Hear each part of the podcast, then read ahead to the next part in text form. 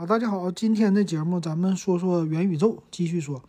呃，刚才看老罗的文章，这个发布了一个说老外解释的元宇宙，哎呀，这解释的太好了，挺不错。说下一个创业项目可能是元宇宙的公司，最近这个事儿特别火，然后这一下子又上热搜了。那我就看了一下他引用的那个老外的微博，哎呀，这个老外微博全是英语啊。这大概能看懂的，我就说一说吧。其实我和他的想法也是比较的类似的。他的这位老外说的意思说，元宇宙这个词儿啊，咱们大家现在不要过度的解读。呃，这个东西呢，其实和现在的互联网之前的那个概念也很类似，就属于说它是一个虚拟的网络。呃，我们将来可能都会有各种各样虚拟的身份。但是这个虚拟的身份呢，并不像以前那种的感觉，因为以前呢，我们是要依靠现实的身份。它这里边说有一个物理的身体，那现在我们有一个数字化的身体，这个事儿将越来越多的存在。比如说，它这里边说到是，嗯，可能将来在未来的二十年会发生。呃，元宇宙这些的概念，它是一个总和，给我的感觉是一个总和，就是所有的这些的。我们现在的，呃，产出的数字的东西都将成为元宇宙当中，呃，一个源数据源。比如说你现在所产生的聊天的微信呐，拍的照片啊，拍的视频呐，所有的这些都是。那我们很多的生活呢，从去年的疫情开始到现在也是，我们之前说是见面开会，现在是在线上开会。以前我们要见面。呃，这个一起呃工作聊天，现在都是线上的。然后最近这个疫情又开始了，有点反复了，很多人就在家里边已经待习惯了。那急需一种娱乐，娱乐的东西是什么呢？就是我们通过这个手机。所以未来啊，我能看到的几个，第一个就是元数据的入口啊，元宇宙的入口。这个入口呢，并不是我们现在用的手机了，啊，我觉得它可能是一种专门的设备。那这个设备有可能是虚拟现实的设备，就是现在很多人理解的戴着啊眼镜上那个 VR 眼镜，呃，但也可能是另外的东西，但是不一定，现在我们都不知道。但是它肯定跟你的视觉系统、跟你的大脑相关联。啊，这个事儿呢，要是借助一些的外力，那可能我们现在想到的 VR 眼镜特别的大，将来可能变成一个小眼镜这么大。那未来如果元宇宙要是引入《黑客帝国》的概念的话，它会不会植入我们的脑袋里？就是我们的视神经可以直接像显示呃 VR 眼镜一样，可以看到 VR 的画面，它可以切换，就是等于说是改造人了啊！就是这是未来的一个概念啊，说的特别特别的吓人啊，听起来。但是这个可能是从现在开始有这个概念。现在对我们的生活没有任何影响，十年之后不一定有太大影响，但是二十年、三十年、一百年之后，这个人类未来的改造，那可能有一点吓人。啊，这个这个概念说的就大了啊！但是我最近也在听《沙丘》序曲，这都是最近两个非常流行的概念嘛。那《沙丘》这里边就有改造人计划，他们的改造人呢，改的是。改了很多种人啊，他有专门的叫次人啊。这个次人是什么呢？就是呃，经过基因的改造，把这个人呢改造成他有耐力、愿意工作，但是没有怨言。好像咱们说的，哎呀，这个人就是呃某些方面他不太不太好啊，就是干活没有问题，还能做基本的交流，这是基人基因的改造人啊。这个人我看。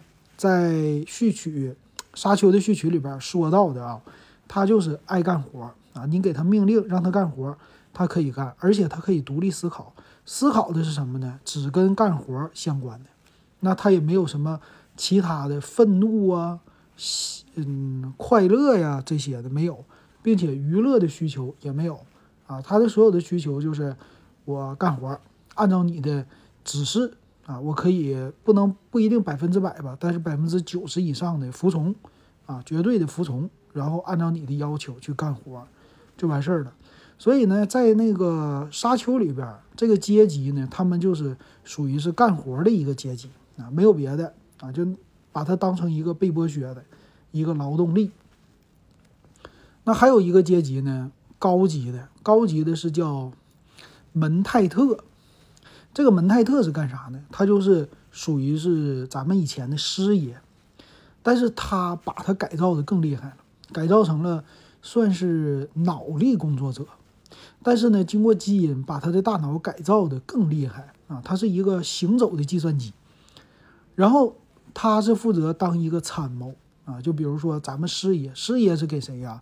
给那些呃官儿给他出谋划策、出意见的，他这里边也是这概念。但是呢，经过强烈的改造之后啊，他的脑子的运算的能力特别的快，甚至超过计算机，而且呢有非常强大的一个洞察力。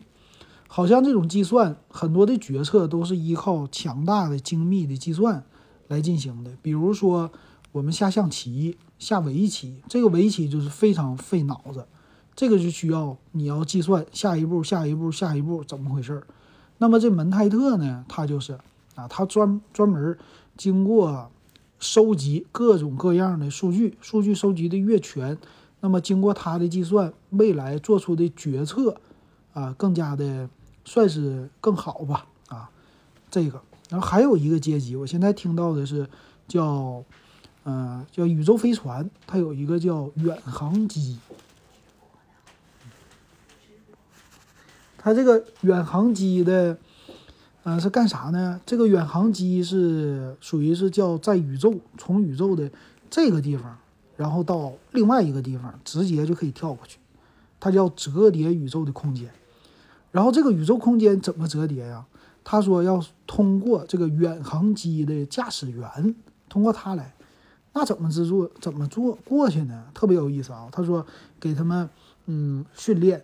这些人是人上人，特别厉害，啊，他要吸一个香料，啊，就是在他们的整个沙丘的这个里边，这个香料是他们的一个基石，呃，有一点像咱们黄金一样，就这类的啊，是所有的啊财富的一个来源啊，就特别特别特别的宝贵，特别的呃值钱。然后给他们吸这个香料，这个香料有什么作用呢？它可以增强你的身体机能，增强你的脑力，还能让你上瘾。但是这个宇航机的驾驶员，他们要呃在香料的堆里边，就整个的屋子里边充满这个香料。他们在这里的时候，要把他们改造，改造成的让他们的脑力和整个的机体和远航机融为一体啊，然后他。凭他的直觉，或者说他的身体这样的整个的感觉，他来驾驶这个远航机，啊，经过他的这个计算或者感觉，唰一下子就可以让这个远航机去到宇宙的任何地方，啊，就这个整个的整体的他的这些的介绍啊，特别特别的神奇。这也就是为什么很多人说看沙丘刚开始看不明白，我刚开始听我也听不明白，但是嗯，听起来还觉得挺有意思啊，就他这里边提出来的很多的概念。呃，跟未来的这个事儿还是挺像的。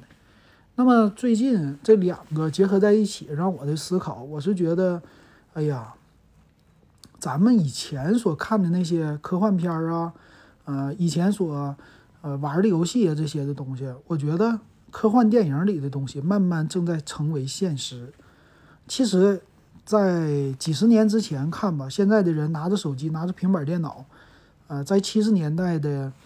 算是星际旅行，很多的科幻片里边都已经出现了这个设备，但是当时的人类能想到的也就是这些。可是现在呢，我们把更多的人工智能 AI 的东西全部都给它慢慢的实现了啊！未来的人类呢，可能是被 AI 很多工作重复性的劳动被 AI 和机器人代替。比如说现在有什么机器人啊？有，呃，叫波士顿公司的机器狗。他们也研究机器人，这个机器人呢会走路了，会跳，会跑了，会上楼了，啊，然后现在 AI 功能特别的强大了，比如说我们的手机，我们的 AI 可以人脸识别了，可以算是呃能帮你换天了，呃又帮你 P 图，现在还有一个什么国外的一个日本大叔把自己变成美女，啊，在网上发，所以还能声音合成，就变成了一个全新的虚拟形象啊，就电脑就可以自己创造一个虚拟世界的人物了。那这些事儿以前听的科不科幻，特别科幻，但是现在呢成真了。然后未来再加上元宇宙的概念，虚拟的世界、数字的世界将更多，假的东西有可能也更多。但是未来呢？未来这些促进的是更多的消费啊！就未来可能这个元宇宙的概念一旦实现的话，整个全世界的交易再加上什么大数据，哎呀，区块链儿啊，即将所有的交易真正是不是把整个地球变成一个村子了？这是当年互联网想变的事儿，现在我们不需要移动了，我们不需要去那个地方了，我们就可以实时体验了。其实我当年也有一个梦想，就是什么，我可以坐在家里边旅游全世界。那以前不有 Google 地图有街景吗？那我能不能就在街景上开车？那不就跟开真车一样吗？现在可能在未来的十到二十年，这个事儿也能实现了啊！你就是戴着一个 VR 眼镜，然后。你开这个车就是实时是，呃，其他国家的街道，你就可以实时看见，而且这个街道是 3D 的或者是现实的，已经经过扫描了。哇，这个事儿你想一想，科不科幻？特别科幻。所以他提提出来这些概念的时候，再把这些概念全部都糅合在一起的时候，你就知道了，我们现在所处的又变成了一个，呃，非常大的一个。算是有很多新科技出现的一个年代，在这个时候，很多人看到了机会，很多人看到了危机、危险啊，有各种各样的看到的东西。所以未来的话，这个一零后、零零后怎么培养他们，往哪边去啊？这个就不是学编程的事事儿了哈啊，也不是学简单的其他的这个事儿了，有更多复杂的事儿会出现了，我们可以。呃，最近一两年观察观察，可能又有很多新的职业会出现了。然后这个人也提到说，将来的经济是什么经济呢？粉丝经济啊，就不是你的朋友、你的邻居。他这说的有意思啊，你的邻居将变成啊，你你平时和你邻居打招呼，变成了你和粉丝打招呼。所以，我们以后如果都有虚拟形象了。那么可能你呢，在线下是一个人，是一种性格；你在线上，你是一种性格，让所有人认识的可能是线上的你。那是不是真正的你呢？现在我们说线上的你是一个假的，不是真正的你。就是说，你现在听我节目，你现在看我的视频，你觉得我是一个什么样的人？但我实际我并不是这样的人。那这个事儿就有意思了。当以后我们。所有的关注点都在虚拟的你的上，不在于线下的你，就真实的你。那这个世界元宇宙它就成功了。那么这个时候呢，也很可怕了。为什么？大家可以想一想啊，也可以补一下之前的那些科幻电影。这科幻成真了，太吓人了。哎，不知道大家，这是我我听着这些我能想到的。不知道大家听了我的节目以后。你们有什么感想，也可以给我留言。咱今天咱就说到这儿。